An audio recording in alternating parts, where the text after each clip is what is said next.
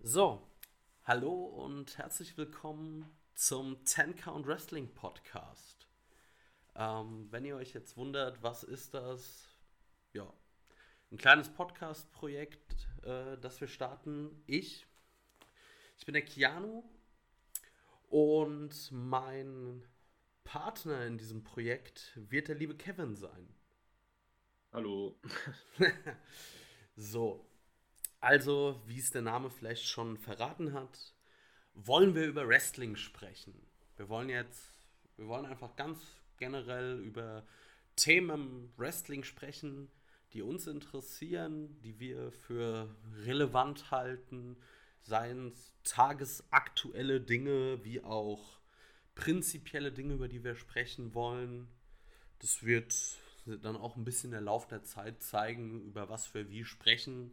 Und auch natürlich wird äh, da euer Feedback ein bisschen ein Thema sein. Ich warne euch direkt vor, also ich glaube, das kann man schon mal von Anfang an sagen, wenn sich jetzt jemand ähm, drei Stunden Reviews zu allen WWE-Shows zum Beispiel wünscht, da werden wir nicht ganz mit dienen können. Aber ich denke, wir werden schon versuchen, einen interessanten Mix zu gestalten. Und ich würde jetzt einfach mal sagen, Kevin, stell dich den Leuten noch mal ein klein bisschen vor. Ähm, ja, also erstmal Hi nochmal. Ich äh, bin der Kevin und ich gucke jetzt Wrestling seit ungefähr 2005. Ähm, ich kann mich noch daran erinnern, dass eines meiner ersten Matches, eines der letzten Matches von Eddie Guerrero waren und ja, was soll ich sagen? Ich habe mich natürlich direkt äh, ins Wrestling verliebt. Ähm, dann immer mal wieder mit kurzen Unterbrechungen eigentlich fast durchgehend geguckt und bin wahrscheinlich wie die meisten Leute über die WWE in das Ganze reingekommen.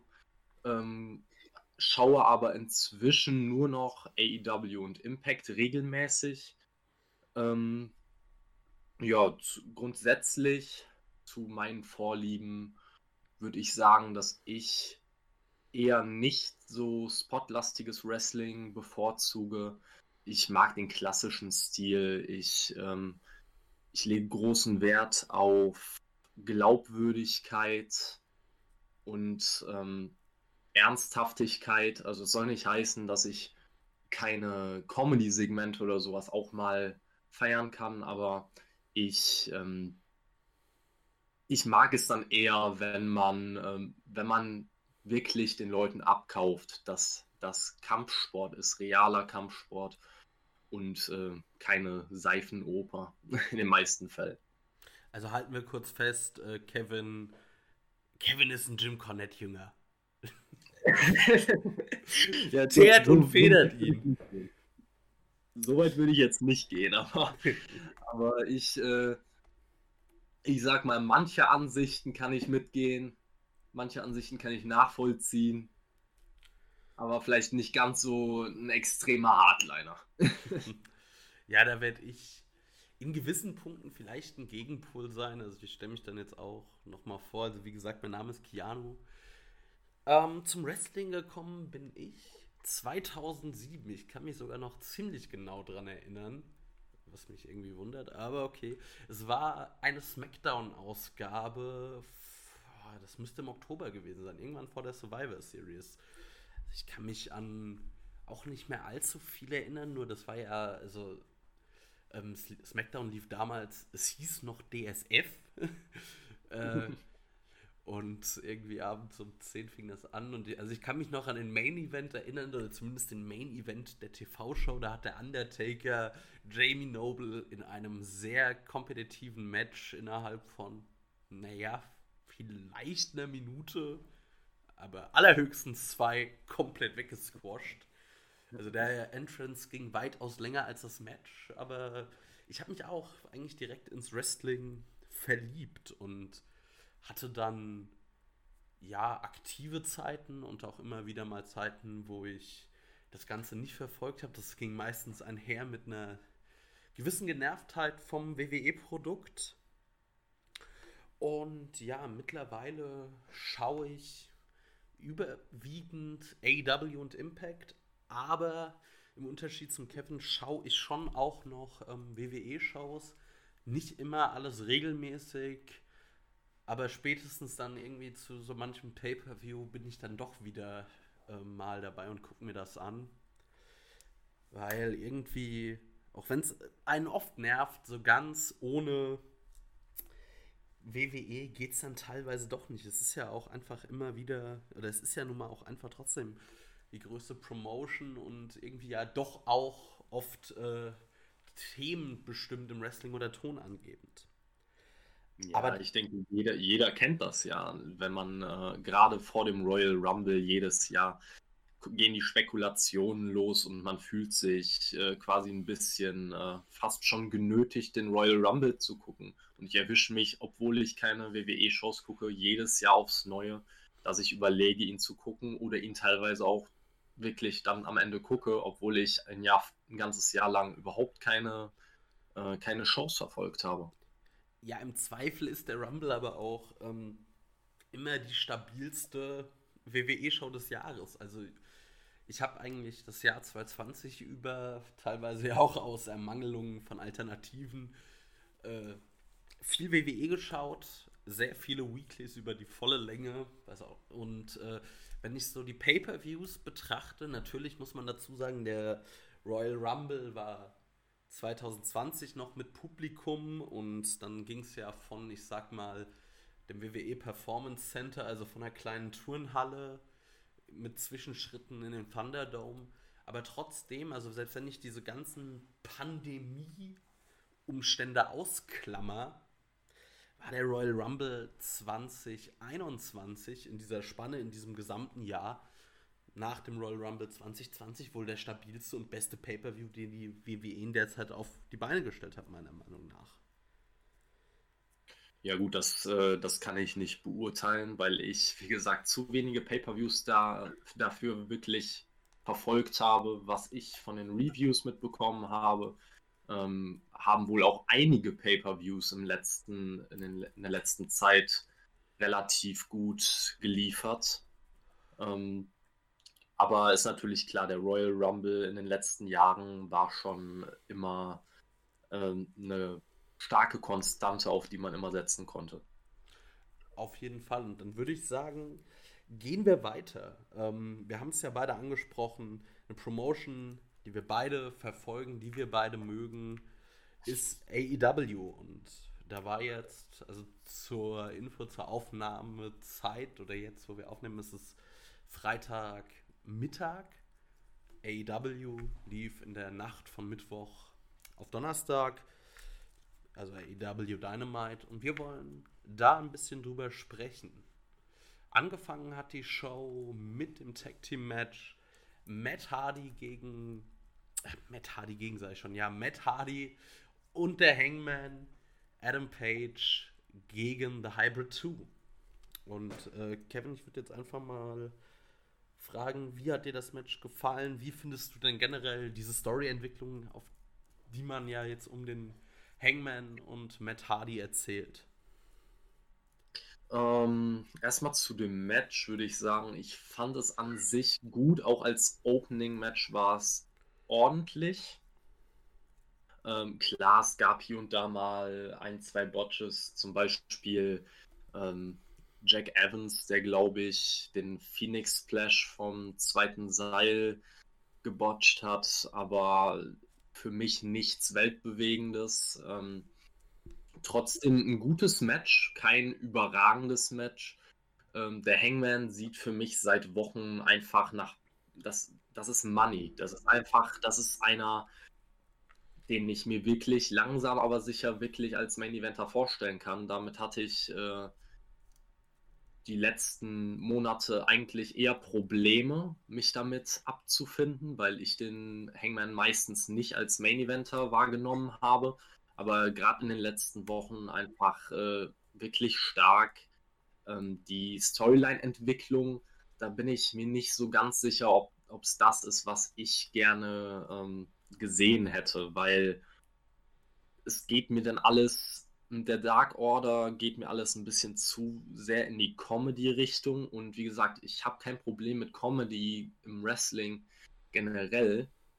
Aber wenn ich mir vorstelle, dass Hangman jemand sein soll, der wahrscheinlich potenziell aufgebaut werden soll, um Kenny irgendwann mal gefährlich zu werden, ähm, das sehe ich halt nicht, wenn er in solchen Fäden stecken bleibt, in Anführungszeichen, weil ich sehe Matt Hardy auch nicht als äh, wirklichen Aufbaugegner mehr für, für einen Hangman.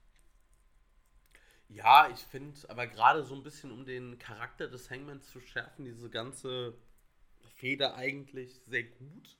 Und ich muss sagen, also ich hatte da einen Sweet Spot für, weil, muss man vielleicht dann auch dazu sagen, es gab nach dem Match ein Beatdown, Pri also Private Party und ähm, Hybrid 2 und Matt Hardy prügeln auf den Hangman ein und die Dark Order kommt raus und macht den Save. Also mich hat das äh, gecatcht, ich fand das cool. Und eigentlich hätte ich mir auch nur noch gewünscht, dass der Hangman jetzt endlich mal diese, diese Geste macht und dann doch der Dark Order beitritt. Also ich weiß nicht, ich, ich finde es lustig, teilweise auch, äh, tatsächlich hat das so einen kleinen Sweet Spot, also ich wäre da voll dabei gewesen. Ich war da total drin investiert und das war, ja, habe ich gefühlt, kann man so sagen. Ja, ich glaube, ich glaube, jeder, oder nicht jeder, aber viele Leute hat es natürlich in der Situation gerade für John Silver extrem gefreut. Es war einfach, ich muss auch sagen, ich, wie gesagt, ich bin kein grundsätzlicher Fan der Dark Order, aber ich bin ein großer John Silver-Fan geworden inzwischen. Und ich muss sagen, ähm, der Moment, wo die Dark Order rauskam und den Safe gemacht hat, das war schon einfach ein, das war ein schöner Moment und das hat auch mir ein Lächeln auf die Lippen gezaubert. Obwohl, äh, obwohl ich, wie gesagt, mit der Storyline nicht unbedingt viel anfangen kann. Aber es war trotzdem einfach ein schöner Moment zu sehen, ähm, wie Hangman dann quasi gemerkt hat, wer seine wahren Freunde sind, auf die er sich verlassen kann. Ja, und außerdem, mehr oder weniger leidet der Hangman seit, naja, wann war All Out? Ich glaube im September, also wenn man mal rechnet, seit einem halben Jahr leidet der Hangman, ist alleine und irgendwie streift er so auch ein bisschen planlos teilweise durch äh, AEW. Ich gönne ihm da auch einfach, dass er ein paar Freunde gefunden hat. So. Ja. Ähm, weiter ging es dann, das zweite Match auf der Card war ein Match, in dem Turnier um die, um die Nummer 1 Herausforderin auf den AEW Women's äh, Title zu bekommen. Beziehungsweise geht es in dem Turnier ja darum, wer Hikaru Shida bei AEW Revolution herausfordern darf. Und wir hatten Serena Deep gegen Riho in einem, wie ich finde, grundsoliden Match. Also ich würde da, ich bin da sogar anderer Meinung. Ich finde es nicht grundsolide. Ich fand, das war mit Abstand das Match of the Night. Es hat äh, meiner Meinung nach absolut die Show gestohlen. Und das muss ich sagen, obwohl ich kein, grundsätzlich kein großer Fan von Riho bin wie gesagt, da kommt, da ist einfach für mich immer der Punkt, den ich vorher schon angesprochen habe, Glaubwürdigkeit. Ich tue mich halt einfach schwer damit, gerade wenn Jim Ross in einem Match gefühlt 20 Mal gedroppt hat, dass Riho 98 Pfund wiegt ähm, und ähm, da in einem rosa Kleid in, in den Ring steigt, da es ist nicht das, was ich im Wrestling grundsätzlich sehen möchte. Aber das Match, muss man einfach sagen, war überragend. Also geniales Chain Wrestling, eine gute Story erzählt. Man hat Knieprobleme bei Serena Deep ins Match äh, eingebaut, um sie vielleicht auch ein bisschen zu schützen, weil sie ja auch NWA Women's Champion ist. Und wenn AEW jede Woche so ein Women's Match in der Show hätte, dann bin ich mir sicher, dass äh, dass sich viel weniger Leute über die Women's Division beschweren würden. Ja, ich finde, da gebe ich dir vollkommen recht. Ich finde, man muss dann aber auch mal die AEW Women's Division, die viele Schwächen auch immer noch hat, mal etwas verteidigen, weil ich sehe die in den letzten Wochen schon länger im Aufwind. Also wir hatten immer mehr gute Matches eigentlich bei Dynamite. Also ich sehe da gerade auch mit einigen Verpflichtungen, wie zum Beispiel im vergangenen Jahr Thunder Rosa, Serena Deep, Laila Hirsch. Ich sehe da einen generellen Aufwärtstrend. Ja, den würde, da würde ich auch sagen, der ist durchaus da. Ähm, was jetzt unterschiedlich ist, also anders als in den letzten Wochen, oft hatten diese, hatten die Frauen diesen sehr, ja, wie soll man sagen, sehr unglücklichen Spot in der Show ähm, vor dem Main Event. Viele haben es äh, damals oder haben es als Piss Break bezeichnet, ähm, was halt ein bisschen traurig ist und schade für die Frauen, gerade weil wirklich in den letzten Wochen gute Matches dabei waren. Ähm, jetzt hat man sich dafür entschieden, das zweite Match zu nehmen. Äh, war meiner Meinung nach ein guter Spot in der Show. Das, äh, was ich mich nur gefragt habe, aber das ist vielleicht auch ein bisschen wieder zu sehr durchdacht, ähm, ob die Leute dranbleiben, wenn du im ersten Match Hangman und Matt Hardy gegen Hybrid 2 hast. Das ist jetzt keine, keine Paarung, die äh, wahnsinnig äh, spannend ist, weil ich denke mal, jeder konnte sich vor dem Match denken, dass Hybrid 2 nicht gewinnen werden.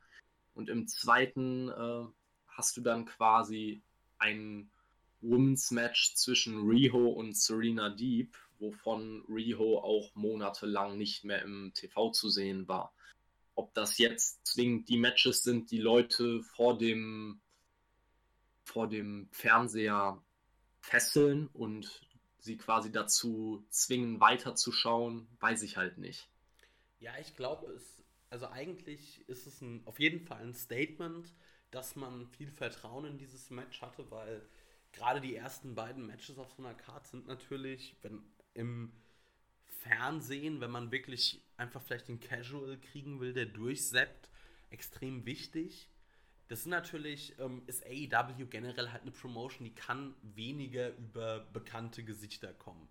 Also klar, man hat ein paar, aber es ist halt nicht so in der breiten Masse bekannte Wrestler wie vielleicht bei der WWE. Aber da hat man dann, denke ich, schon versucht, einfach mit den Kernkompetenzen, die man im Roster sieht, die man bei sich in der Company sieht, darüber das nun mal zu lösen, indem man sagt, okay, wir präsentieren ein Match und eine Storyline, die wir am Aufbauen sind, mit ähm, dem Hangman und Matt Hardy. Und auf der anderen Seite präsentieren wir halt äh, ein, ein Frauenmatch ohne große Storyline, weil ja, so ein Turnier ist ja jetzt einfach nicht der Ort, wo man ganz großen Stories erzählt, vielleicht, also beziehungsweise wenn im Laufe des Turniers, aber nicht in einem einzelnen Match oder in einem einzelnen Segment. Und da hat man dann einfach darauf gesetzt, dass das In-Ring-Potenzial oder das, das Potenzial des Matches einfach gut genug ist, um Leute da zu halten. Und ich denke, das war schon eher, das war schon eine recht gute Visitenkarte. Ja, wie gesagt, mir geht es auch gar nicht so sehr ähm, darum, ob das Match gut oder schlecht. Sagt mir, äh, ich fand auch, dass es halt, wie gesagt, mit Abstand meiner Meinung nach das beste Match des Abends war. Ähm, ich frage mich halt nur, ob Serena Deep gegen Riho eine ähm, Paarung ist, die Leute dazu bringt, dran zu bleiben. Und ich sage jetzt mal beispielsweise, hätte man einfach ein, ähm, ein bekanntes Gesicht früher in der Show gebracht, also beispielsweise einen Cody einfach mal reingeworfen zwischendurch, ob das äh, vielleicht besser gewesen wäre, weil wir wollen hier gar nicht zu sehr über die Ratings sprechen, aber gerade diese Woche waren die Ratings zwischen, der Ratingunterschied zwischen NXT und AEW war nicht bahnbrechend hoch. Soweit ich weiß, vielleicht im Bereich von 20 bis 40.000 vielleicht Unterschied an Zuschauern. Ähm, das hat sich halt natürlich auch dadurch äh, geändert, da NXT ja zuletzt ein Takeover hatte. Aber man hätte vielleicht die Show anders aufbauen können, um irgendwo Interesse zu wecken bei dem Zuschauer. Ja, klar, aber ich muss dann sagen, also mir ist dann dieser Weg lieber, als dass man jetzt, ich sag mal ganz grob, dass man jede Show entweder mit Chris Jericho, Cody, John Moxley, Kenny Omega oder ja, dann wird es auch schon bald eng an großen Namen, die im Mainstream jeder kennt, beginnt. Ich finde, damit limitiert man sich dann so ein bisschen und ich denke, es ist der klügere Weg, einfach äh, eine gute Show abzuliefern und damit dann zu hoffen, dass man wieder in der nächsten Woche noch mehr Leute vor den, äh, vor den TV bzw. zu Dynamite zieht. Und ich würde mal behaupten, das ist gelungen. So, Kevin, was wäre denn das nächste Segment in Dynamite, über das wir sprechen sollten, sprechen müssten, das relevant war, das interessant ähm, war? Ja, relevant ist jetzt eine andere Geschichte. Da würde ich jetzt auch gar nicht zu viel drüber sprechen wollen, aber mal gerade einfach eingeworfen. Brauchst du Luther nochmal bei Dynamite? Ich finde tatsächlich, wenn er einfach äh, weggesquasht wird, wenn er einfach als Jobber sich dann mal schnell für Orange Cassidy hinlegt, finde ich das okay. Ich brauche ihn aber auch nicht in prominenten Spots. Ja, in prominenten Spots brauchen wir gar nicht drüber reden, aber warum Luther? Warum kann man nicht einen Peter Avalon nehmen oder was weiß ich wen? Jemanden, den die Leute vielleicht hassen aufgrund seines Charakters, aber nicht hassen, weil er einfach nur eigentlich nichts bei AEW zu suchen hat. Also ich weiß es nicht. Ähm, auch ich hatte mir eigentlich mehr erhofft. Ich hatte mir eigentlich erhofft, dass irgendwie dadurch die Storyline mit Miro und Kip Sabian irgendwie wieder angekurbelt wird, dass sie vielleicht nach dem Match äh, an, zum Beispiel Orange Cassidy angreifen oder ins Match eingreifen irgendein Grund, warum dieses Match auf der Karte sein sollte, aber warum Orange Cassidy äh, einen Sieg in einem Squash-Match über Luther braucht. Also das war für mich äh, der unnötigste Filler in der ganzen Show. Ja, nötig war es nicht. Ich vielleicht, ich weiß es nicht, es gab ja generell Probleme, ähm, die, dass teilweise Worker nicht zu Dynamite kon kommen konnten aufgrund äh, von viel Schneechaos. Ich weiß nicht, inwieweit äh, Kip Sabian, Penelope Ford und äh, Miro davon betroffen waren. Das wäre jetzt so die logischste Erklärung, dass man halt Orange Cassidy einfach weiterhin präsent im TV halten will, aber man nicht weitermachen konnte in der Storyline. Ja gut, das ist möglich. Ah ja, gut. Halten wir fest, wir beide brauchen Luther nicht unbedingt. nee, absolut nicht. Also man wünscht niemandem die Entlassung, aber warum nicht? Ein, dann von mir aus lieber einer Backstage-Rolle oder was weiß ich. Aber vor der Kamera brauche ich den Mann nicht. Ja, aber ich muss, also ich muss jetzt noch vielleicht sagen, ich weiß nicht, ob du AEW Dark geguckt hast, aber um zum Beispiel auch einfach einem aufstrebenden Tag-Team wie Bear Country nochmal einfach sich hinzulegen, dafür kann man das Chaos Project auch einfach nehmen das tut dann nicht. Ja, aber bei Dynamite brauche ich es ja auch nicht. Genau. Ja, und was sagst du zu Sting? Der 61-jährige Mann kann doch Bumps nehmen. Überraschung. Ja, das ist ähm, schwierig. Also ich wurde leider Gottes, bevor ich Dynamite geguckt habe, schon gespoilert. Ich glaube, sonst hätte mich das durchaus schockiert. Also es hat mich überrascht, dass Ding jetzt einen Bump genommen hat. Also vielleicht kurz zur Einordnung. Eigentlich hieß es ja, dass Team Taz, ähm, äh, das Ding Team Taz raus, also äh, rausrufen möchte.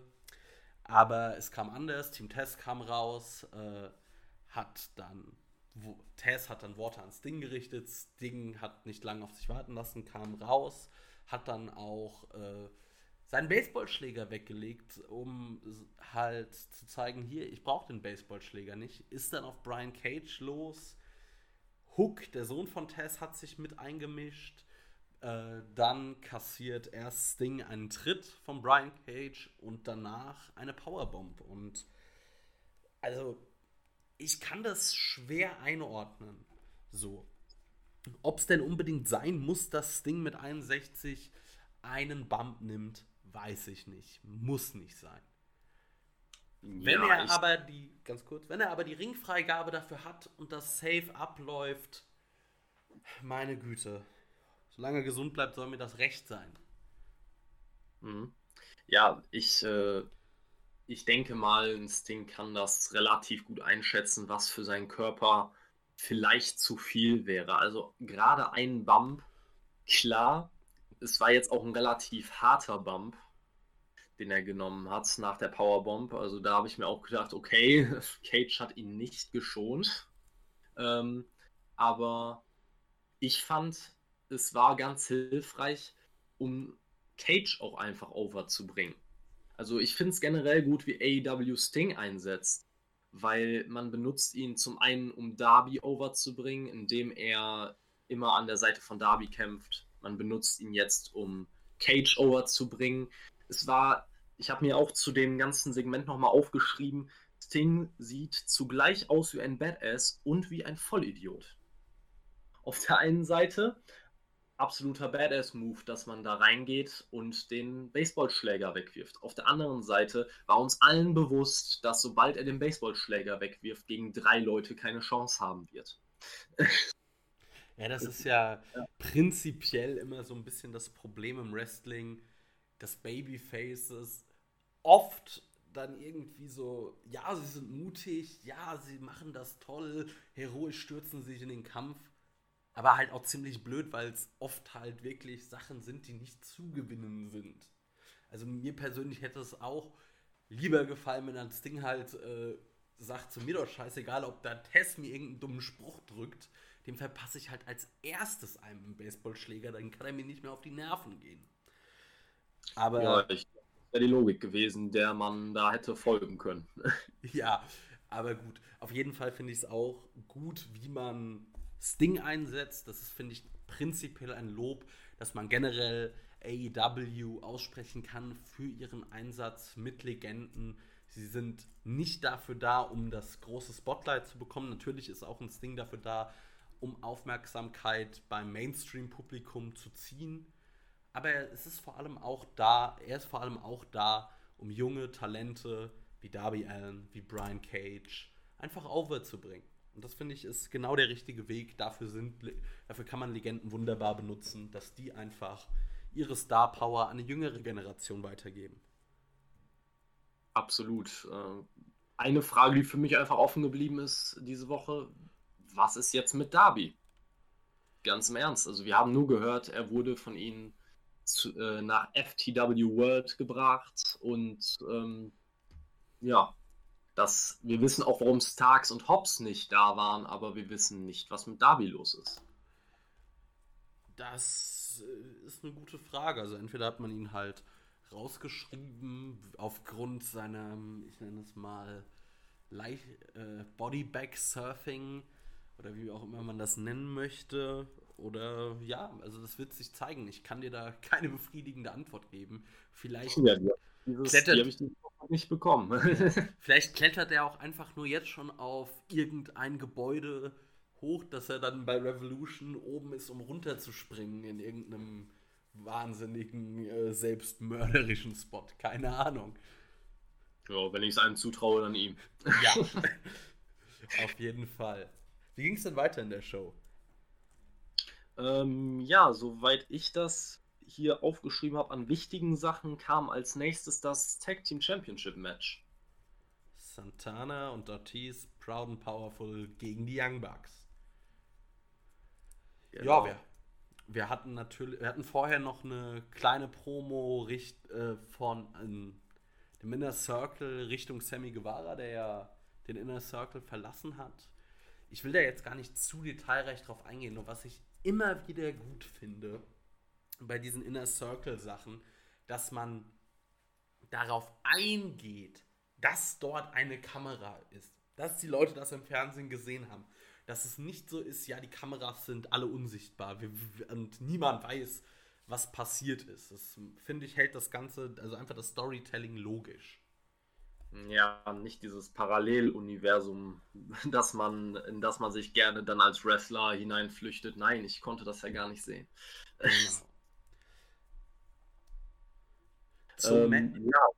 Zu, ah ja, wolltest du erstmal zum Match was sagen? Oder? Genau, ich wollte sagen, es war ein gutes Match mit auch wirklich schönen Sequenzen, schönen Falls. Ich muss nur sagen, ich habe halt in keinem Moment daran geglaubt, dass die Young Bucks ihren Titel abgeben. Und das finde ich dann, also prinzipiell finde ich es nicht schlimm, wenn man grob ahnen kann, wie ein Wrestling-Match ausgeht. Gerade in der Weekly. Bei einem Pay-Per-View sehe ich das nochmal anders. Aber ich brauche halt irgendwie kein Titelmatch, wenn ich so gar keine Gefahr für die Titelträger sehe. Ja, ähm, ich habe auch eine Vermutung bzw. eine Theorie, warum das in dem Fall so war. Nämlich einfach aufgrund des Cardspots. Ähm, wenn es das Main Event gewesen wäre, dann hätte ich gesagt, ich sehe eine realistische Chance, dass Proud and Powerful wirklich mit dem Titel entkommen können. Aber einfach aufgrund des Cardspots war mir absolut klar, dass, äh, dass die Young Bucks verteidigen werden. Ich habe auch zu keinem Zeitpunkt daran, ge daran geglaubt und ich finde es halt ein bisschen schade, weil man sich da viele ähm, Storyline-Möglichkeiten verbaut hat. Und auch durch den Sieg der Young Bucks finde ich nicht, dass man irgendeine Storyline wesentlich weitergebracht hat. Ähm, was ein bisschen schade ist. Also bis auf die Young Bucks Kenny Storyline, die aber eigentlich auch auf, dem, auf, dem, auf der Stelle tritt im Moment. Also das war eigentlich keine große Weiterentwicklung im Vergleich der, zu den letzten Wochen. Nee, das war immer noch das gleiche. Don Callis versucht, Kenny von den Young Bucks zu trennen. Die Good Brothers greifen dann sehr spät, sehr zögerlich ein, nachdem äh, die Young Bucks einmal vom Inner Circle durch den Wolf gedreht wurden, worden sind. Also alles in allem steht die Story so ein bisschen gerade auf der Stelle, da gebe ich dir recht, aber ich finde, man hat gerade heute in, bei Dynamite gezeigt, dass man eben das Tempo doch auch äh, dann bei Stories, die lange so, ich sag mal, vor sich hin köcheln, dann doch auch einfach anziehen kann. Ja. Ähm, was ich zu dem Match grundsätzlich noch sagen würde, ich meine, wir müssen uns nicht darum streiten, ob das ein gutes Match war oder nicht. Es war ein gutes Match. Aber es ist nicht, ähm, es ist nicht der, die Art Wrestling, die mir wirklich gefällt beim Tag Team Wrestling. Es war mir, es war mir persönlich zu spotlastig, beziehungsweise wirkte an vielen Stellen zu choreografiert. Und gerade bei Proud and Powerful ähm, war es mir sehr choreografiert an einigen Stellen, ihre Tag-Team-Aktionen. Ähm, war jetzt zum, waren jetzt nicht in der Show vertreten, aber das, sowas habe ich zum Beispiel auch oft bei Private Party. Ich finde es einfach, ähm, ich finde es einfach wichtig, dass wenn komplizierte Tag-Team-Aktionen gezeigt werden, dass es nicht so aussieht wie quasi eine Anleitung. Hier Schritt 1, Schritt 2, jetzt musst du dich hierhin abrollen. Ne? Es sieht einfach so derart choreografiert aus, dass es für mich halt einfach manchmal in ein Match gar nicht reinpasst. Ja, gebe ich dir recht. Kann ich aber auch sonst gar nicht mehr viel zu hinzufügen. Aber ja, das kann man durchaus kritisieren. Ja. So, wenn wir damit durch sind, kommt jetzt, wenn ich nicht gerade irgendwas komplett fatal vergesse, die Seidel-Brüder gegen FTA in einem Tag-Team-Match. Ja, davor war noch der unfassbar wichtige Gender-Reveal von äh, Cody und Brandys Baby. Ähm, fand, ich fand, ich eine schöne Sache, ehrlich gesagt, aber einfach in der Kürze, wie es abgehalten wurde, kam es einfach sehr gehetzt drüber und hat sich eher weird angefühlt als alles andere.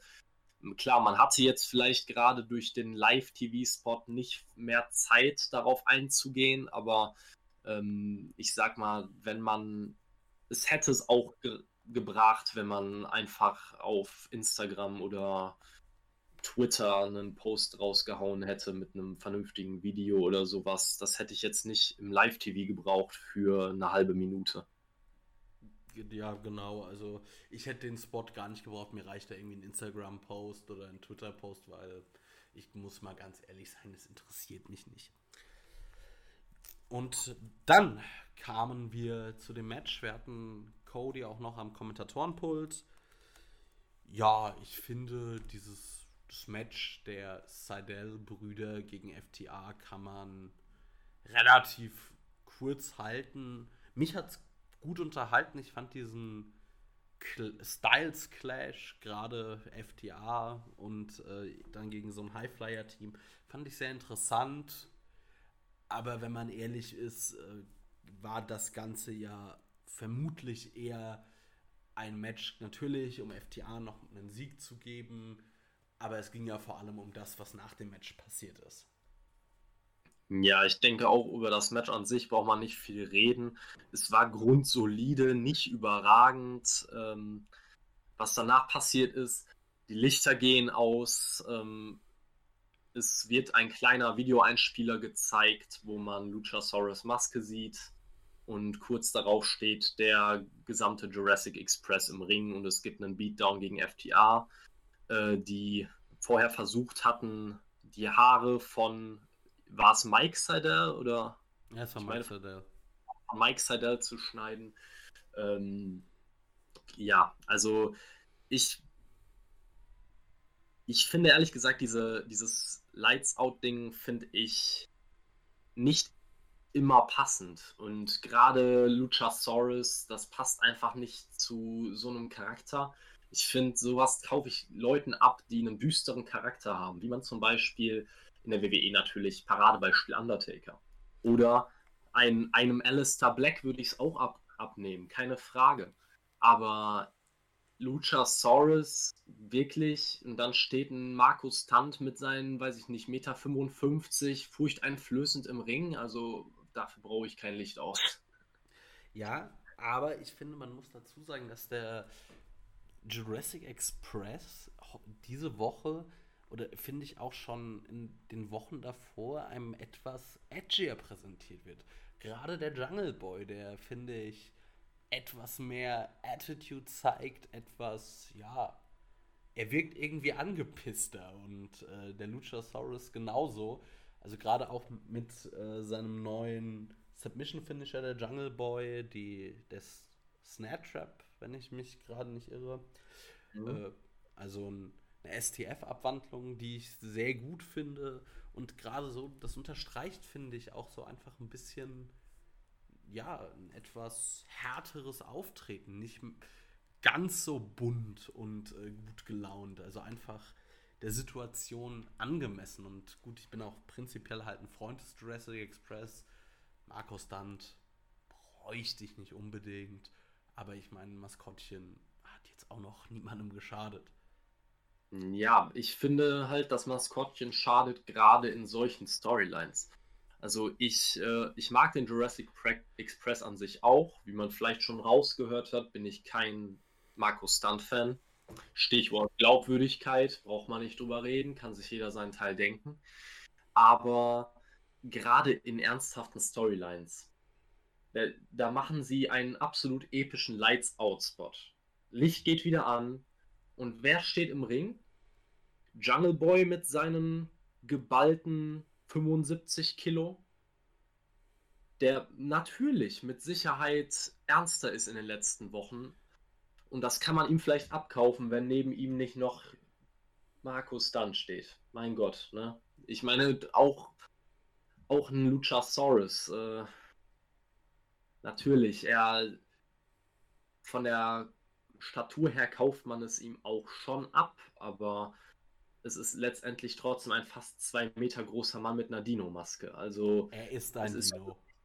Ein, ja, es ist für mich trotzdem einfach kein, äh, sind für mich keine Charaktere, die glaubhaft in einer ernsthaften Storyline rüberkommen.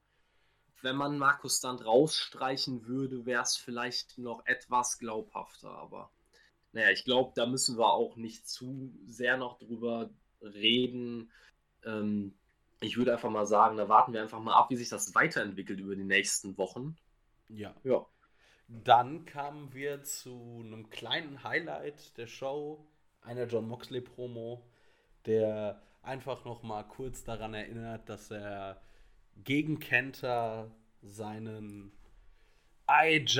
IWGP US Heavyweight Championship verteidigt. Also das auszusprechen, da kämpfe ich jedes Mal mit. Sag das mal, sag das mal schnell dreimal hintereinander. Das ist, denke ich, ein ganz gutes Training. Aber, also ich kann es auch kurz halten. Moxley-Promos, immer gut. Ja, da, das ist eigentlich etwas, da braucht man eigentlich in keiner Show drüber reden, ob es positiv oder negativ war. Ich kann mich bei AW noch an keine schlechte Moxley-Promo erinnern. Und dann kamen wir zu unserem Main-Event und du hast ja gesagt, Riho gegen Serena Deep war dein Match des Abends. Für mich war der jetzt kommende Main-Event das Match des Abends. Wir hatten Eddie Kingston mit dem Butcher und The Blade gegen John Moxley, Lance Archer und Ray Phoenix. Ich muss sagen, okay. oder erst du? Okay, ich finde es interessant, dass du sagst, dass es äh, für dich das Match des Abends war, weil für mich war es tatsächlich ein ziemlicher Let Letdown nach den Matches im, äh, am Anfang der Show. Also ich persönlich habe das Match zwischen Riho und Serena Deep stärker em empfunden und das Tag Team Title Match auch. Deswegen war ich ein bisschen enttäuscht davon, dass das letztendlich als Main Event ähm, gebuckt wurde, weil ich, äh, ich fand ehrlich gesagt, ich fand es traurig. Einfach nur aufgrund der Namen wurde es an diesen Spot gesetzt. Aber es hat mich ziemlich enttäuscht, ehrlich gesagt. Gerade weil es für mich war natürlich auch von Anfang an ersichtlich, welches, äh, welches Team gewinnen wird. Ähm, und nur aufgrund von Moxley sie ins Main Event zu stellen, macht vielleicht aufgrund des Name Values einfach Sinn, aber für mich hat das Match einfach äh, nicht geliefert.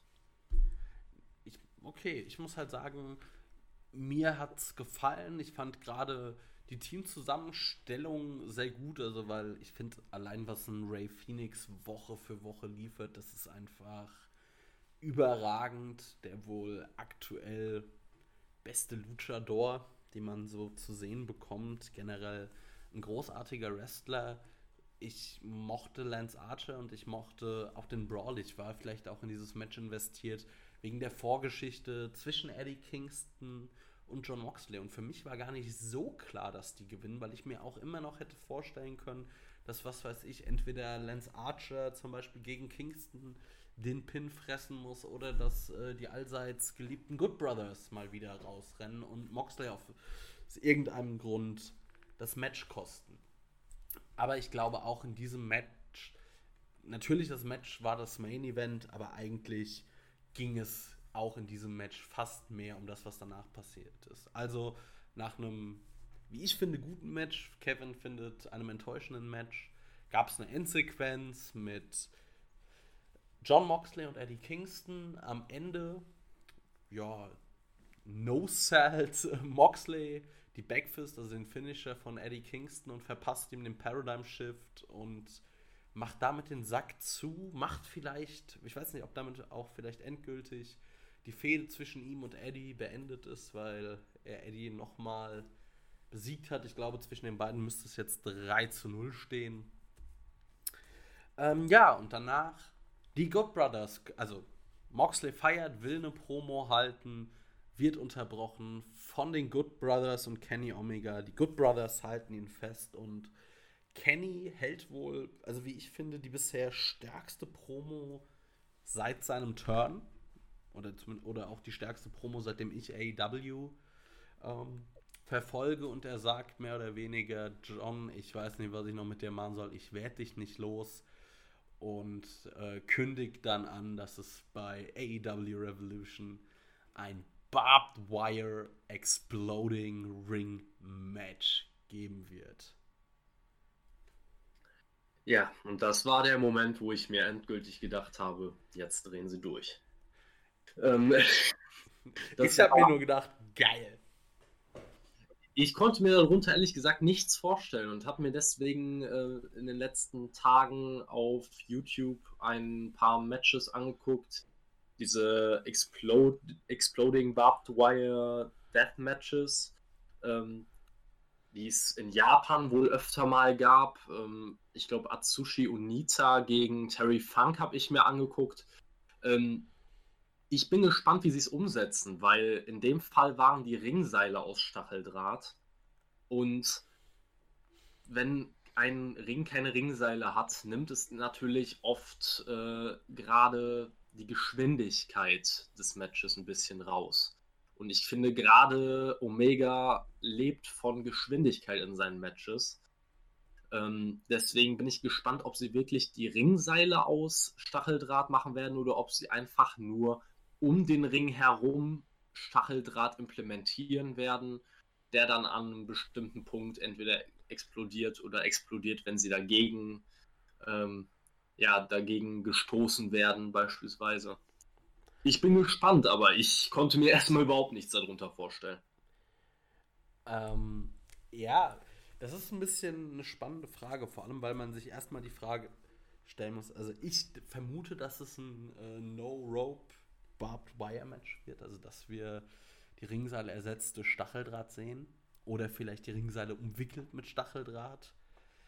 Was ich viel eher für die entscheidende Frage halte, sehen wir ein cineastisches Match oder nicht? Weil eigentlich bietet sich in der Pandemie für so ein Match das ja fast an, aber du hast halt irgendwie so ein blödes, ich sag mal, doch einigermaßen blöde Sache. Du hast halt Fans in der Halle, den willst du ja einen ordentlichen Main Event bieten und ich glaube, die werden es doof finden, wenn sie das Main Event einfach nur auf einer Leinwand gucken, weil das Match, was weiß ich, im Footballstadion gegenüber ähm, gefilmt wird. Aber natürlich für den Großteil der Zuschauer wäre da ein cinematisches Match oder ein pre-taptes Match höchstwahrscheinlich fast interessanter, weil man, was die Produktion angeht, noch ein bisschen mehr in die Vollen gehen kann und was weiß ich, dann den Ring irgendwie am Ende des Matches noch komplett in die Luft sprengen kann oder was weiß ich. Ja, das ist ja grundsätzlich auch nichts, was mit Crowd unmöglich ist. Gerade da es ja der Mainer ist, ähm, ist es auch so möglich, den Ring äh, in die Luft zu sprengen in dem Sinne. Also ich ähm, ich glaube auch ehrlich gesagt nicht, dass es ein cineastisches Match wird. Ähm, ich würde es mir auch ehrlich gesagt nicht wünschen, weil es dadurch diesen, äh, ich finde immer, diese cineastischen Matches haben immer so irgendwo einen gewissen Realitätsverlust. Natürlich, man möchte, und gerade bei so einem, bei einem Deathmatch möchte man es möglichst halt real halten. Es soll real zeigen, wie sich diese Leute versuchen quasi umzubringen.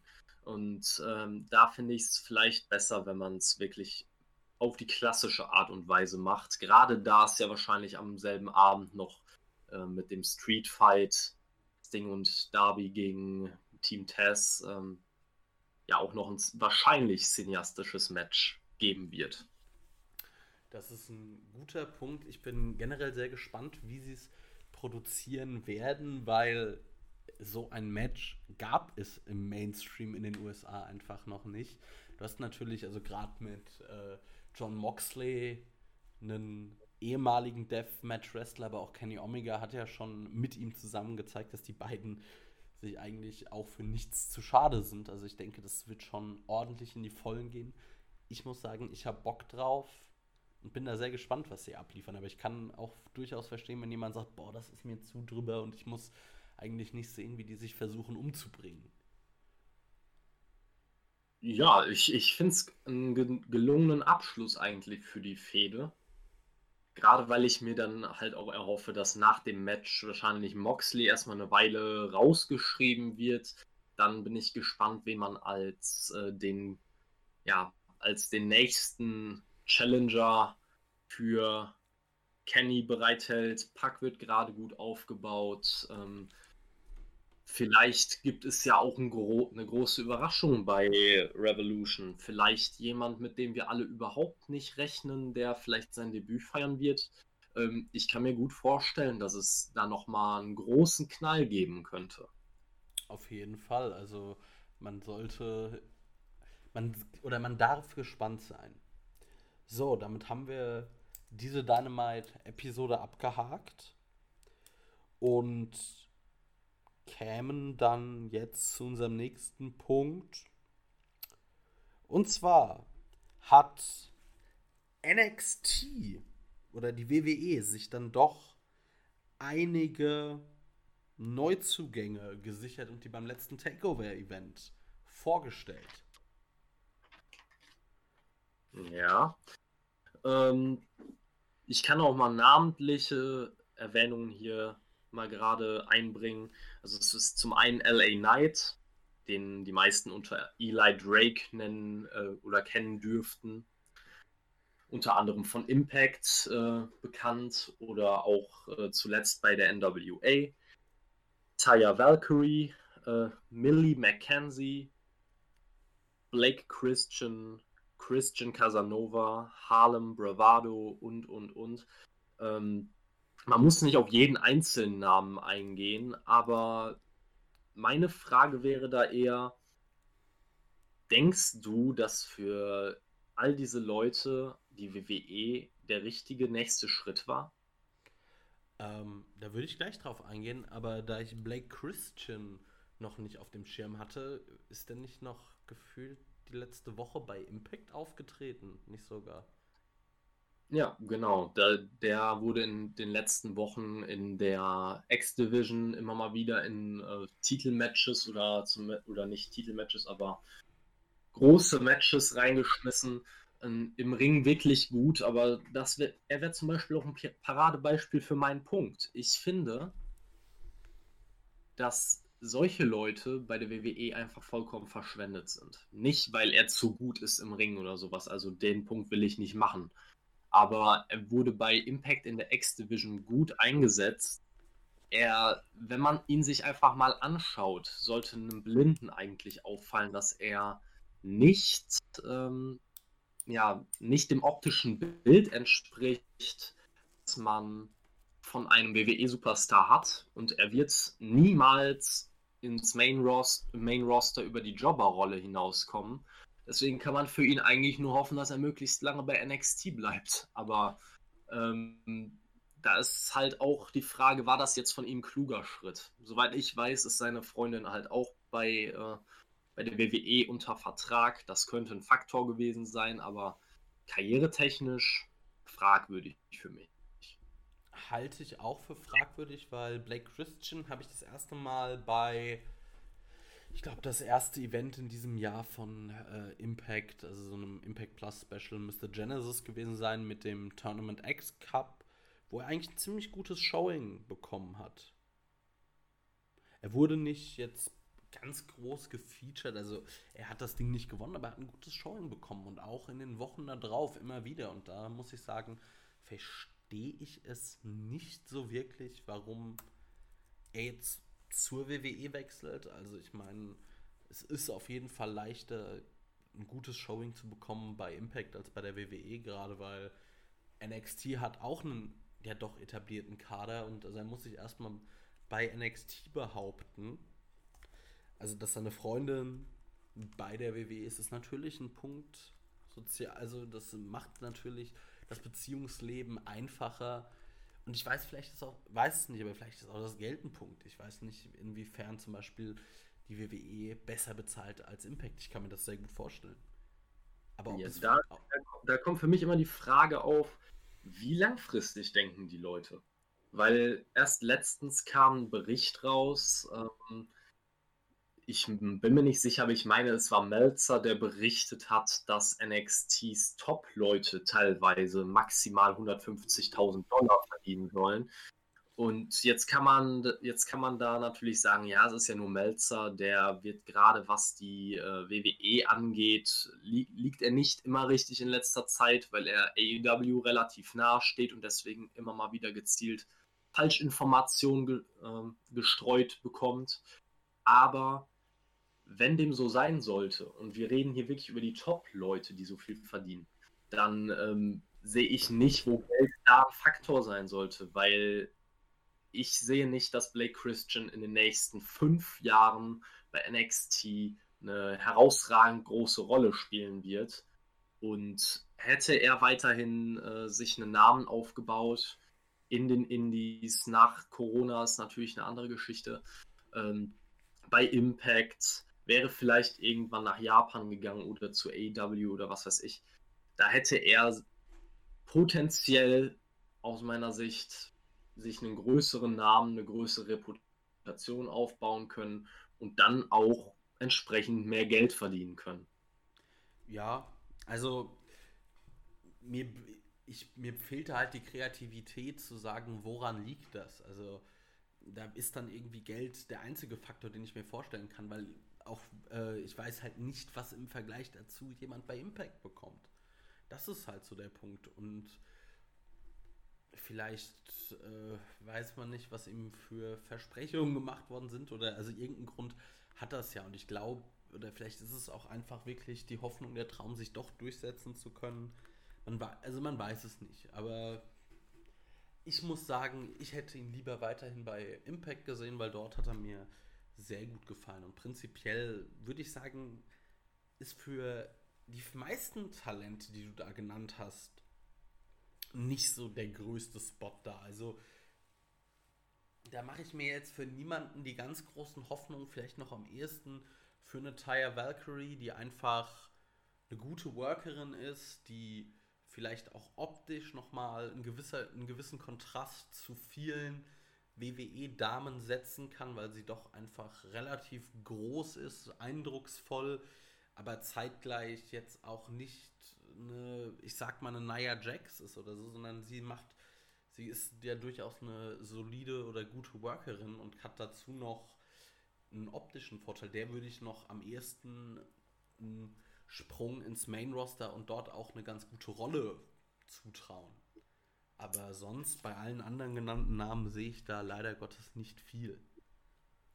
Ich muss ehrlich sagen, ich äh, halte es bei Taya eher für den falschen Schritt, weil sie wird vorerst bei NXT eingesetzt werden. Und natürlich ist sie eine gute Workerin, aber sie wird dort durch ihr In-Ring-Work nicht unfassbar herausstechen, weil NXT einfach sehr, sehr viele gute Worker hat, auch viele gute Frauen hat.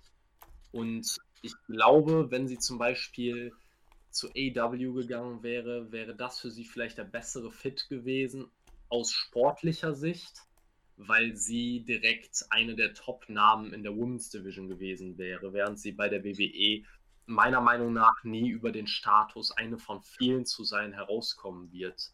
Äh, natürlich ist da ein Faktor gewesen für ihre Entscheidung wahrscheinlich, dass ihr Mann John Morrison halt auch bei der WWE arbeitet.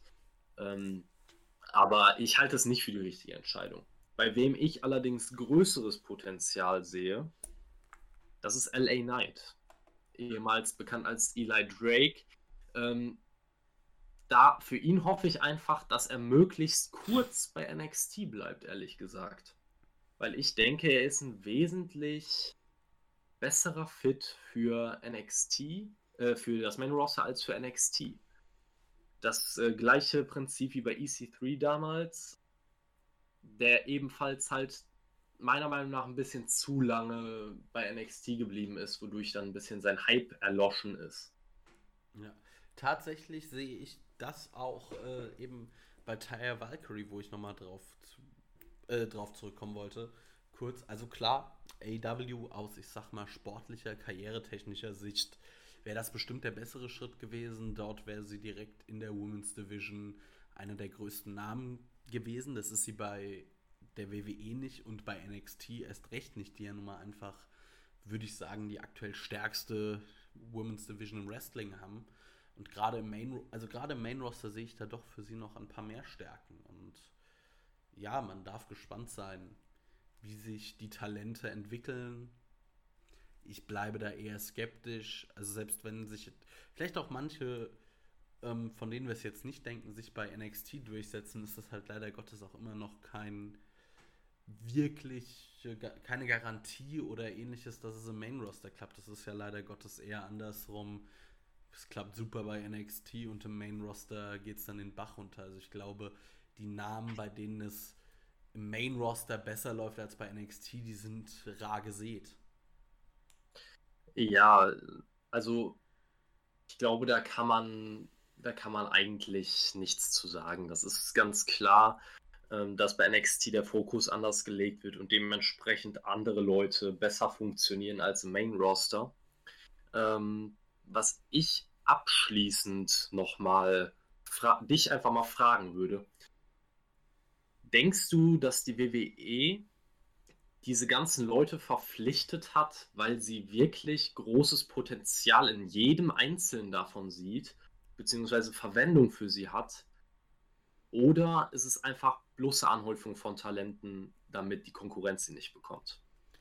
Ich denke eher letzteres. Also vermutlich sieht die WWE in jedem dort ein gewisses Potenzial. Also ich glaube nicht, dass die jemanden nur verpflichten, indem sie keine Stärken sehen, weil sonst wäre ja auch keine Stärkung für die Konkurrenz. Aber ich sehe da schon auch in gewisser Weise eine Talentanhäufung, um einfach zu sagen, so hier, wenn jemand von denen vielleicht potenziell, ich sag mal, Main Eventer oder World Champion Potenzial hat, dann sichern wir uns das direkt und machen das, wenn selbst raus, aber wir lassen nicht zu, dass irgendeine Konkurrenz, naja, also vor allem ist da wohl AEW zu nennen, weil Impact, äh, da haben sie ja zum Beispiel Blake Christian her, ähm, einfach sich mit äh, Talenten verstärken kann, wenn wir sie kriegen können.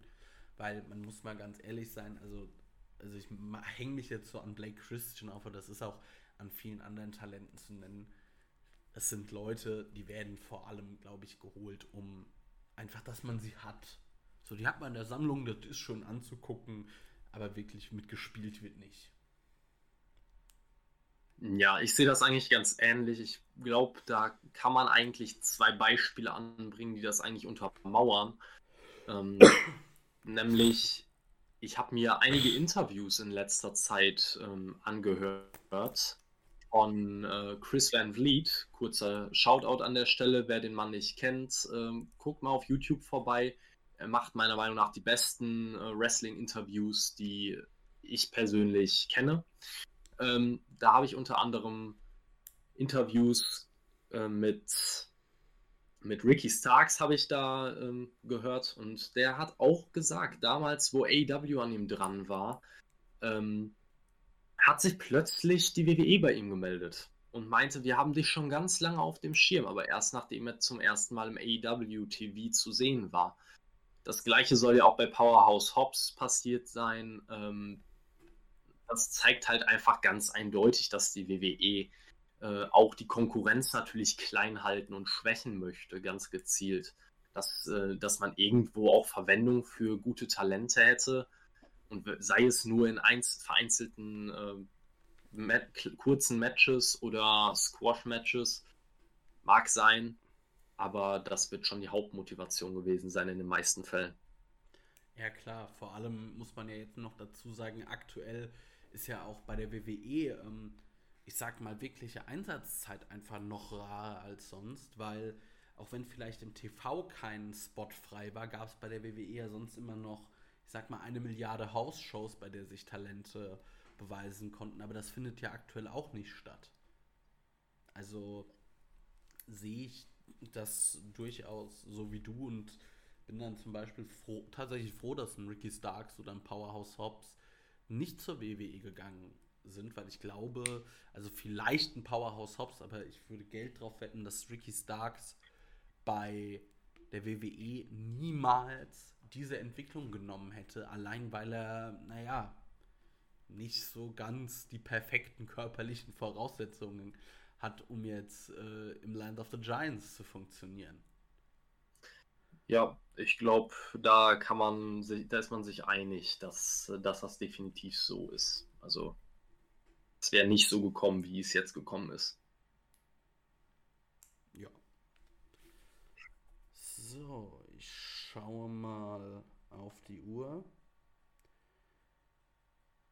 Noch vielleicht äh, ein, ein kurz zum Abschluss wird, äh, dass wir nochmal kurz für so ein paar Minütchen über die Kooperation von AEW, New Japan und Impact sprechen, weil zum Beispiel in letzter Zeit auch die Gerüchte laut werden, dass zum Beispiel ein Okada Teil dieser Kooperation sein soll. Und ich da jetzt einfach mal so spontan fragen würde, was hältst du davon, prinzipiell von dieser Kooperation, aber gerade wenn dann es wirklich um große Namen mehrerer Promotions geht.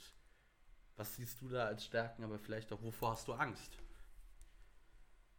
Also ich, ich muss mal grundsätzlich sagen, viele Leute zerdenken das Thema meiner Meinung nach halt viel zu sehr. Natürlich kann man unfassbar viele Gefahren aufzählen. Gerade die Historie hat gezeigt, dass wenn mehrere große Köpfe oder ja, sehr engstirnige Booker am Werk sind, dass so eine Kooperation auch ganz schnell nach hinten losgehen kann. Aber in erster Linie ist es erstmal ein absoluter Gewinn für uns alle als Fans. Weil sich dadurch so viele neue Möglichkeiten ergeben. Dream Matches, von denen wir gedacht hätten, dass wir sie wahrscheinlich nie sehen. Ähm, oder auch Neuauflagen von, äh, von Matches, die es schon gab. Also ich denke da gerade an Okada gegen Omega. Noch ein entscheidendes Match im Madison Square Garden. Wie genial wäre sowas? Äh, ähm, auf der anderen Seite gibt es natürlich ähm, Gefahren und auch der Fall von Sammy Guevara in den letzten, jetzt vor den letzten, in den letzten Tagen hat äh, einige nochmal aufhorchen lassen. Das war jetzt eine relativ kleine Geschichte ähm, und scheinbar hat Sammy auch keinen Heat mit den AEW-Offiziellen.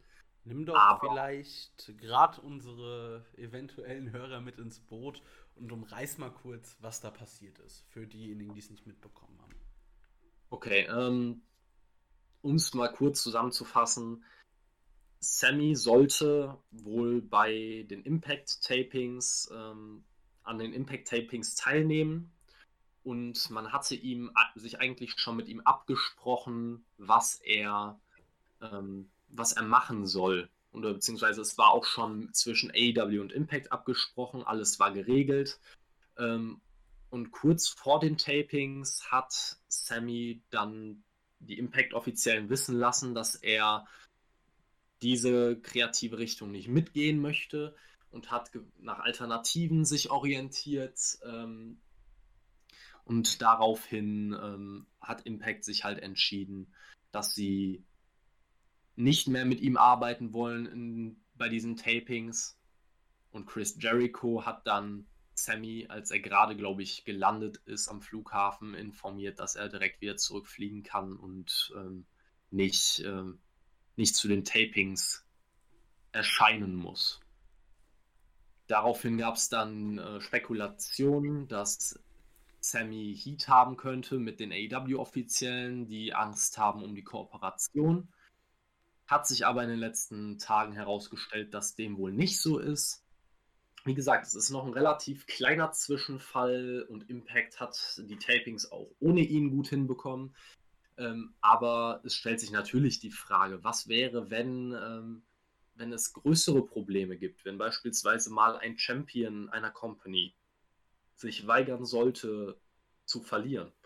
Die Gefahr sich halt gerade zwischen AEW und New Japan da AEW sich halt jetzt als die zweitgrößte amerikanische Promotion etabliert hat und New Japan natürlich als die größte japanische Promotion, ähm, aber trotzdem nicht die zweite Geige für sie spielen wollen.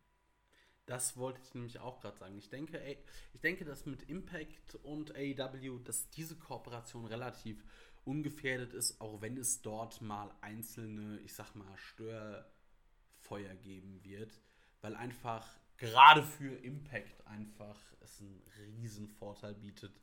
Einfach, ich sage sehr oft einfach, aber es ist nun mal so, dass einfach sehr viel Aufmerksamkeit auf sie fällt. Wenn, also wenn man nun mal die Impact World Champions, äh, Tag Team Champions bei AEW sieht oder angekündigt wird, so startete es ja, dass der AEW World Champion bei Impact zu sehen ist, das bringt denen einfach extrem viel Aufmerksamkeit. Und dazu kommt ja auch noch, dass man, also AW ja auch noch den Vorteil hat, dass man einfach, glaube ich, ähm, Impact ein bisschen als Farmteam benutzen kann, wie ein Fußballverein einen talentierten Spieler ausleiht. Könnte ich mir vorstellen, dass durchaus auch immer wieder äh, Talent halt von AEW zu Impact geht, um einfach Erfahrung zu sammeln und sich auch zu zeigen. So hatten wir es ja auch schon mit der Private Party. Aber gerade zwischen New Japan und AEW, da sehe ich durchaus Konfliktpotenzial, dass halt gerade man dass beide Seiten, wenn zum Beispiel Okada gegen Omega antreten würde, dass beide Seiten sagen, nein, unser, also unser Mann gewinnt. Und das ist was, wo ich ein gewisses Gefahrenpotenzial auch für die äh, Kooperation sehe.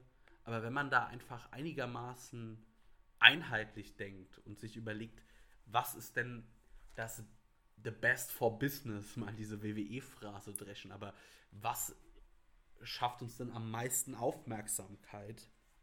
Muss man dann vielleicht auch einfach mal einzelne, ich sag mal, einzelne Bedenken hinten anstellen und es würde keinem, also wenn jetzt auch einfach mal ein AEW-Wrestler von einem New Japan-Wrestler gepinnt wird oder andersrum, dann geht da auch einfach das Abendland nicht unter. Also man zum Beispiel hat es jetzt auch Rich Swan, den Impact World Champion, nicht jegliche Kredibilität gekostet, dass er einfach von Kenny Omega besiegt wurde. Nee, die hatte schon deutlich vorher verloren, die Kredibilität, aber. Äh,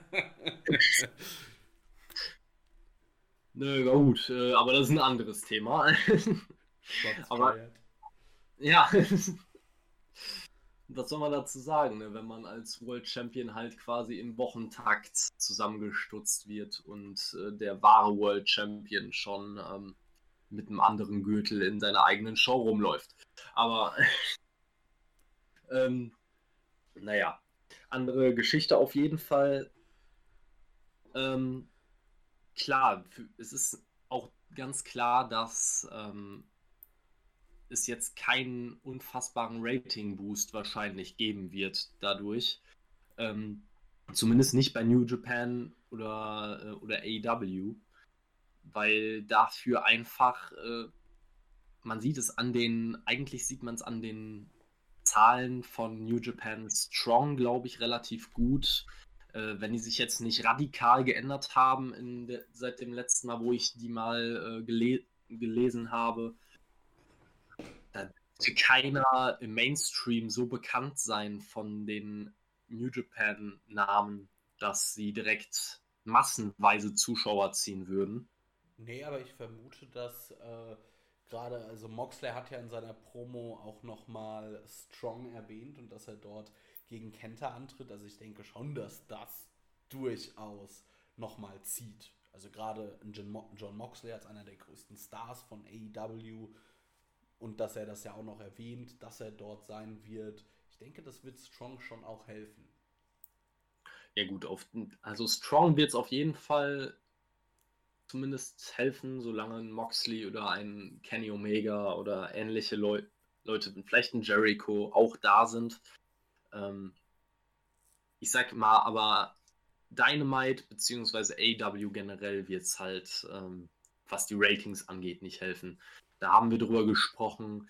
Ähm, da wird AEW eher wirklich in Form, wie du es gesagt hast, wie, wie man es zum Beispiel im Fußball kennt, ähm, von, vom RB-Konzern, ähm, dass es eine Art Farmers-Team ist, die, ähm, die dann halt einfach ähm, ja, die Talente ausbilden, zu wirklichen Stars machen. Ähm, da wird es natürlich eher die Vorteile geben seitens AEW. Ich denke da an Leute wie Jungle Boy oder wie äh, wie Sammy Guevara oder Ricky Starks, die mit Sicherheit einen starken Impact Run sehr gut gebrauchen könnten, um den, den letzten großen Schritt zu einem etablierten Mitkader zu gehen. Boah, also etabliert, für einen etablierten Mitkader würde ich sagen, reicht es bei den Namen auch schon so. Aber das ist auch wieder eine andere Diskussion ich würde auch sagen, und natürlich kann sich AEW halt, also AEW denke ich, so der Deal ist grob. AEW gibt vor allem ganz viel Strahlkraft den anderen beiden Promotions in den USA. Also natürlich in Japan wird, äh, denke ich, AEW auch von der Strahlkraft New Japans profitieren. Ich weiß es nicht, ich vermute das jetzt einfach mal so ins Blaue hinaus in meinem jugendlichen Leichtsinn. Aber ich denke halt auch, dass es für AEW auch da viel darum geht, vielleicht natürlich größer zu werden. Das ist immer der Hintergedanke, glaube ich, hinter allem. Aber auch einfach die Fans, die du hast, glücklich zu machen. Und das machst du mit so einer Promotion. Und auf jeden Fall als Kenta aufgetaucht ist und auch als ähm, die Bekanntgabe der, Prom ähm, der Kooperation mit Impact, als das bekannt gegeben worden ist, ist zumindest auch einmal das Internet explodiert. Und das ist, glaube ich, in heutigen Zeiten, natürlich sind Ratings im Fernsehen immer noch eine der wertvollsten Sachen. Aber wenn du halt mal in Social Media dominierst, damit ziehst du dir auch Leute nach und nach. Immer mal wieder. Ja, das, das stimmt wohl. Also Aufmerksamkeit in Social Media ist natürlich heutzutage absolut Gold wert. Ähm, und da muss ich natürlich auch sagen, natürlich gibst du damit quasi den Fans, die du ohnehin schon hast, ein, kleines Zückerli quasi. Aber ähm, was ich zum Beispiel auch äh, über die letzten Wochen immer mal wieder mitbekommen habe, war in dem Zusammenhang die Diskussion, ob es AEW nicht langfristig schaden könnte, wenn man zu viele Cardspots mit Stars anderer Promotions besetzt. Ähm, da habe ich mich dann halt gefragt, inwiefern sind drei Spots zu viel. Ne? Also in dem Fall, ich, die, die Kenny-Storyline, äh, ich glaube kaum, dass ein anderes Tag-Team da einfach reingeschmissen worden wäre, wenn die, äh, wenn die Good Brothers nicht wären. Dementsprechend nehmen sie eigentlich wenig Spots weg. Der einzige, der vielleicht einen Spot weggenommen hat, unter Umständen war Kenta. Wobei der aber auch schon seit dies, der aber auch seit diesem Match, das er bestritten hat, nicht mehr in den Shows vorgekommen ist. Also deswegen, also ich glaube, da braucht man sich wenig Sorgen machen, dass AW in den nächsten in den nächsten Wochen und Monaten plötzlich fünf bis sechs Spots mit New Japan und Impact Wrestlern besetzen wird. Das ähm, halte ich für nahezu ausgeschlossen. Eben drum das wird ja nur dann passieren, wenn es passt. Und also, ich meine, man hat jetzt wirklich, also weder die Good Brothers, man hätte jetzt nicht, ähm, was weiß ich, Top Flight anstelle der Good Brothers in diesen Spot gepackt. Und genauso dieses Tag Team Match mit Kenta, man hätte ja, also man hätte nie im Leben ein Singles Match Moxley Omega gemacht. Aber wen hätte man denn bitte Omega zur Seite stellen sollen? So, die Liste der Leute wäre nicht lang gewesen, zu seiner Verbündeten. Also man hätte jemanden von den Young Bucks nehmen können, das hätte aber auch genau nichts an deren Standing verändert. Oder hätte man Nakazawa da reinpacken sollen oder was? ja. Also wäre mal kurz was zu lachen gewesen, wenn, äh, keine Ahnung, Lance Archer äh, Nakazawa einfach mitsamt seiner hier Babyölflasche frisst. Aber ja, nee, sehe ich so nicht. Also, das ist dann, glaube ich, so ein, so ein Reflex, da rumzumeckern, weil man vielleicht auch einfach ähm, das erstmal äh, vielleicht das Potenzial sieht, äh, was, was daran schiefgehen könnte und wie es manch andere Promotion kaputt macht. Das ist genauso wie diese Leute, die äh, Zeta und Mordio schreiend ausgeflippt sind, als Ding dann äh, zu AEW kam und es hieß, bei WWE regt ihr euch darüber auf, dass Goldberg kommt. Aber jetzt Ding, das feiert ihr. So, ja. Punkt der Kritik nicht verstanden. Ja, gut, das, äh, da kommen wir dann halt auch zu einer ganz anderen Diskussion, die man jetzt nicht führen muss, äh, über die Wrestling-Community generell, ob man äh, manchmal einfach zu sehr Kritiker und zu wenig Fan ist, ob man sich zu sehr von, äh, von Meinungen von vermeintlichen Experten beeinflussen lässt, ob man sich seine eigene Meinung bildet. Ähm, ja, das ist halt heutzutage leider etwas, worüber man eigentlich reden muss, äh, weil es vielen auch den Spaß an dem Ganzen verdirbt. Und das ist eigentlich nicht der Punkt. Ja, aber ich glaube, das heben wir uns lieber für eine andere Sendung auf, weil da können wir, da können wir Stunden vor uns hinrennen. Und ja, das denke ich auch. Ich weiß nicht, ob du noch irgendwas hast, was du loswerden willst, was du denn erzählen möchtest. Aber wenn ähm. nicht. Hast du noch was? Nee, nee, also ich, ich wäre auch für diese Ausgabe, denke ich mal, erstmal durch. sehr gut, weil dann würde ich jetzt auch einfach sagen, schließen wir das Ganze. Wir wollen das ja jetzt hier auch nicht ewig werden oder ewig gehen lassen. So. Deshalb freut es uns, wenn ihr bis hierhin durchgehalten habt. Ähm, lasst uns doch Feedback da. Also sei es auf YouTube, sei es, also mich erreicht ihr auf Twitter. Mein Handle ist LizardKing07. Äh, sonst, ich denke mal, ich werde eine Facebook-Seite für das Ganze hier machen. Da könnt ihr uns auch da darunter schreiben. Also 10 Count Wrestling Podcast. Lasst uns irgendwie ein Feedback da. Würde uns freuen. Und in diesem Sinne sagen wir Tschüss, würde ich sagen. Ja, würde ich auch sagen. Ciao und bis hoffentlich nächste Woche.